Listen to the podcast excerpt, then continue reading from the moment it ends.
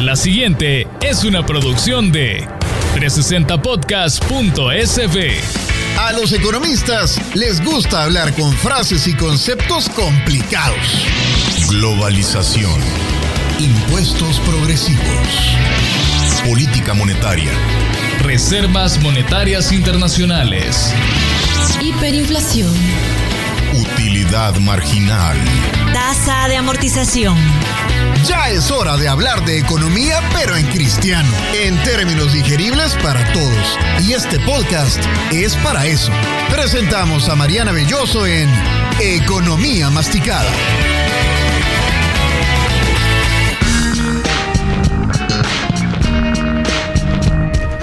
Bienvenidos a Economía Masticada, su podcast donde le procesamos toda la terminología económica para que la podamos comprender sin problema. Soy Mariana Belloso y estoy muy contenta de que nuevamente estemos compartiendo este espacio. El día de hoy vamos a hablar de tarjetas de crédito. No le voy a dar consejos de si las ocupe o no. Bueno, sí, un poco, pero la verdad es que no tengo mucha moral para este tema, porque yo soy una de esas personas que autoconociéndome no tengo mucho control, así que mejor trato de utilizarlas con bastante cuidado. Lo que ahora vamos a hablar, sí, es de qué son, cómo funcionan, qué nos cobran y al final usted saque sus propias conclusiones. Sin más, pasemos al aperitivo. Masticando la economía. El aperitivo. Las tarjetas de crédito, el dinero plástico son una de esas cosas que todos hemos tenido en nuestras manos en algún momento, pero que no terminamos de comprender bien cómo funcionan. Eso es lo que vamos a corregir en el episodio de hoy. Las tarjetas de crédito son herramientas que le permiten a usted que haga compras, que pague el valor de su compra, pero que lo pague realmente hasta después. El saldo que usted utiliza de su tarjeta de crédito se convierte en una deuda y ese es uno de los grandes errores que tenemos como consumidores. Nos dan una tarjeta de 500 dólares y pensamos que tenemos 500 dólares adicionales a nuestro salario. No, no, no. Esa es una obligación que usted está contrayendo. Es un préstamo con la entidad financiera o la casa comercial, que también es bien común hoy en día que los almacenes y casas comerciales emitan tarjetas de crédito, le está dando a usted. Así que vamos a empezar con una breve historia sobre las tarjetas de crédito. La primera vez que se utilizó algo parecido a una tarjeta de crédito fue por allá a principios del siglo pasado en 1914, la empresa Western Union creó una tarjeta para sus clientes que eran considerados VIP, los más selectos, que no solo les permitía tener un trato preferente al momento de comprar y pagar en los comercios, sino que también les daba una línea de crédito sin cargo adicional. Pero la primera tarjeta de crédito como tal y parecida al modelo que tenemos actualmente que todos conocemos, surgió de una cena entre Frank McNamara de la Hamilton Credit Corporation y dos de sus amigos. Cuenta la leyenda que ellos estaban platicando en esa cena sobre los problemas de deudas que tenían algunos de sus clientes. Y al final, cuando terminaron de comer, el propio McNamara se dio cuenta, adivine de qué, que se le había olvidado la billetera. Le tuvo que llamar a su esposa para que saliera corriendo a dejarle el dinero para pagar la comida. Y de aquella vergüenza que pasó, nació la Diners Club o Club de Senadores, la primera tarjeta de crédito como las conocemos hoy en día y fundada precisamente por estos tres socios que estaban compartiendo aquella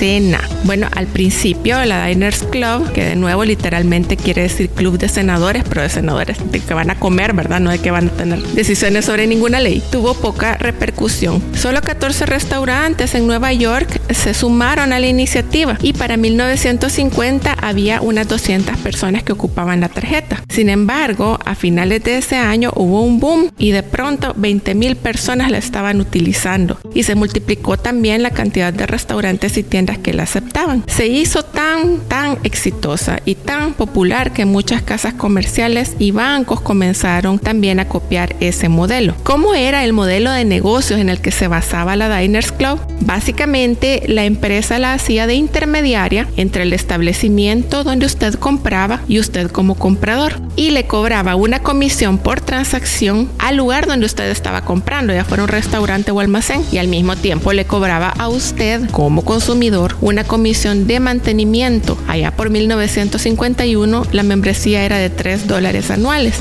y a cambio de eso usted tenía derecho a ir pagando a final de mes lo que gastara con la tarjeta. Sobre cómo funcionan actualmente las tarjetas vamos a estar hablando en el plato fuerte. Masticando la economía. El plato fuerte.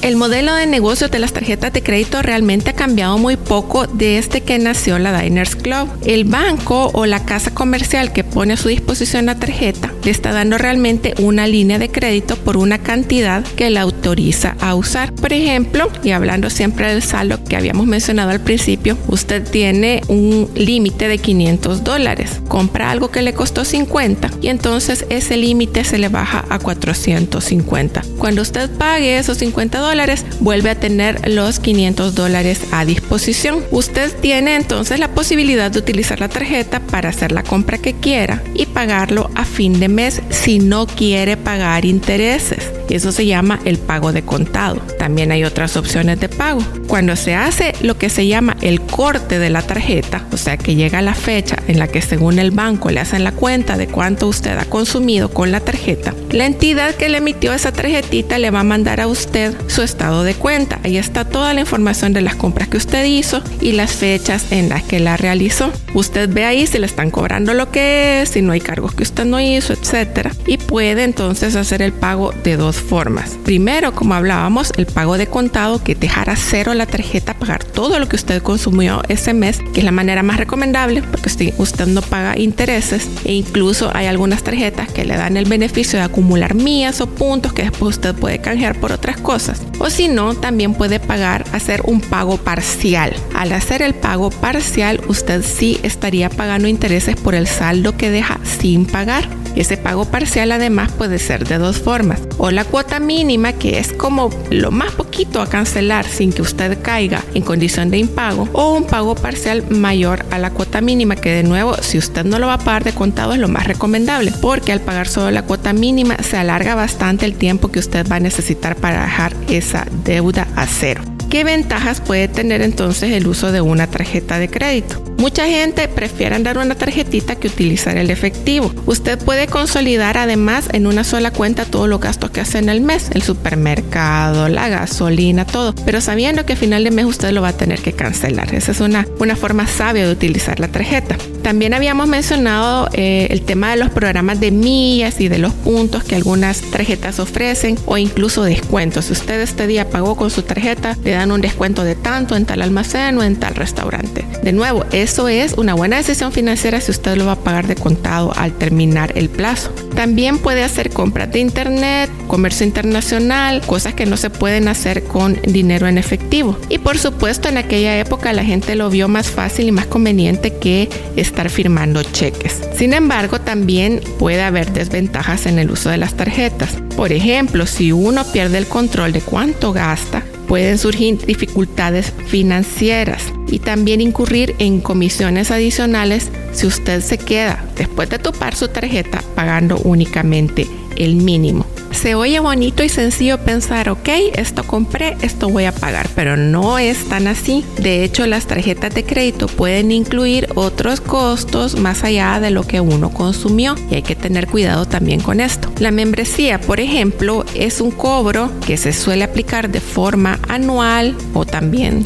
trimestral solo por el hecho de tener la tarjeta y esas son cosas que a usted le especifican a la hora de firmar el contrato para que le emitan la tarjeta de crédito. Usted puede informarse sobre estos cobros con la misma institución que le está ofreciendo la tarjeta antes de agarrarla, porque después puede haber problemas para que le reviertan este cobro que le van a realizar. Otro tipo de gastos en los que se puede incurrir con el uso de las tarjetas de crédito es el pago de otras comisiones que de nuevo están incluidas en el contrato. En El Salvador, como vamos a ver más adelante, las tarjetas de crédito tienen su propia ley y se establece que quien le emite esa tarjeta le tiene que informar sobre todos los cobros de comisiones aplicables al uso de su tarjeta. Y esto puede ir desde el uso de la banca en línea hasta la utilización de cajeros automáticos. Y de hecho, el propio retiro de efectivo, que es una de las opciones que permiten las tarjetas de crédito, incluye dos tipos de cobro. Si yo de repente necesito efectivo y solo tengo mi tarjeta de crédito y voy a retirar, ahí me van a cobrar la comisión por el retiro de efectivo y también el interés sobre el saldo si yo no lo pago de contado. Así que es otra cosa a la que hay que ponerle bastante atención. Y básicamente el retiro de efectivo a una tarjeta de crédito debería ser nuestro último recurso en caso de necesidad y no hacerlo una práctica recurrente. También aplican a las tarjetas seguros, ya sea contra robo o fraude u otro tipo de cuestiones que a usted le ofrece el emisor.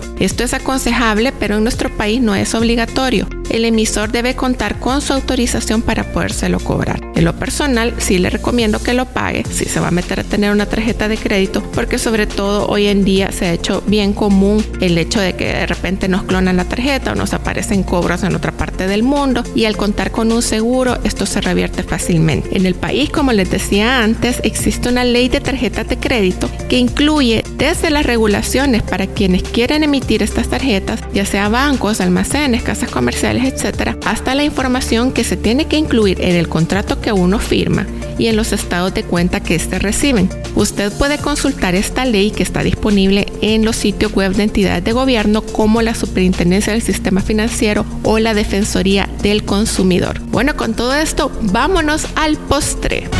Masticando la economía. El dulcito. Y a estas alturas del podcast, usted quizás si es una persona que no ha utilizado nunca en su vida una tarjeta de crédito, puede estar pensando, ¿realmente las tarjetas de crédito son para mí? Bueno, lo primero y lo principal es que usted se autoevalúe. Vea su nivel de ingreso.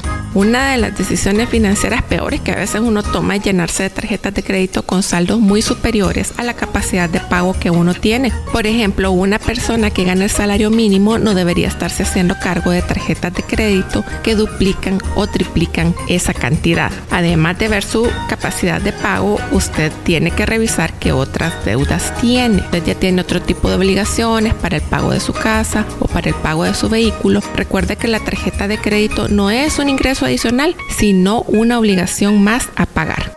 También tiene que verificar qué tanto autocontrol tiene. Soy de esas personas que cuando se quiere comprar algo lo piensa, ve si realmente lo necesita, busca el mejor precio disponible o prefiere ahorrar o esperar a un momento en el que se tiene mayor disponibilidad de dinero para comprarlo. O soy de las que sale a comprar cuando me siento triste o me siento mal. Si usted es de las segundas, piénseselo bien antes de agarrar una tarjeta de crédito. Otro punto a tomar en cuenta es para qué la quiere. ¿Realmente la quiere para emergencias, la quiere para ordenar sus gastos, como decíamos al principio del podcast, hacer todas sus compras con ella y consolidar los pagos a fin de mes, o la quiere porque se quiere pagar una vacaciones o quiere comprar algo que ha visto. Todas esas cosas tiene que tenerlas en cuenta a la hora de tomar esa decisión. ¿Y en qué debo de fijarme antes de firmar un contrato con un emisor de tarjetas de crédito? Primero, en las condiciones que me ofrecen, los cobros que me van a aplicar, cuánto es la membresía, si hay comisiones y en los plazos y tasas que me están ofreciendo. No es lo mismo la tasa nominal que la tasa efectiva. Generalmente cuando nos ofrecen una tarjeta nos dan la tasa nominal, pero la tasa efectiva suele ser mayor. Así que usted puede verificar en la página de la Superintendencia del Sistema Financiero el tipo de tasa que le están ofreciendo. Ahí se publica según el banco y el tipo de tarjeta de crédito, tanto la tasa nominal como la efectiva. Como toda herramienta, una tarjeta de crédito bien utilizada puede ser muy ventajosa para usted, pero toparla y quedarse pagando la cuota mínima puede ser un dolor de cabeza que le dure varios. Hasta aquí nos quedamos en el podcast de hoy. Soy Mariana Belloso y los invito a que puedan suscribirse a este y otros podcasts de contenido muy interesante en nuestra página 360podcast.sb. También nos pueden seguir en las redes sociales, tanto en Facebook como en Instagram como 360podcast.sb o seguirnos en Twitter como 360podcast-sb. Y en Twitter también me pueden encontrar a mí en mi cuenta arroba BI Y Oso, ya saben, mi apellido Belloso, pero con dos I latinas en lugar de las Celes, donde me pueden hacer preguntas y sugerir temas para este espacio. Nos escuchamos en el siguiente episodio de Economía Masticada. Esta fue una producción de 360podcast.sb.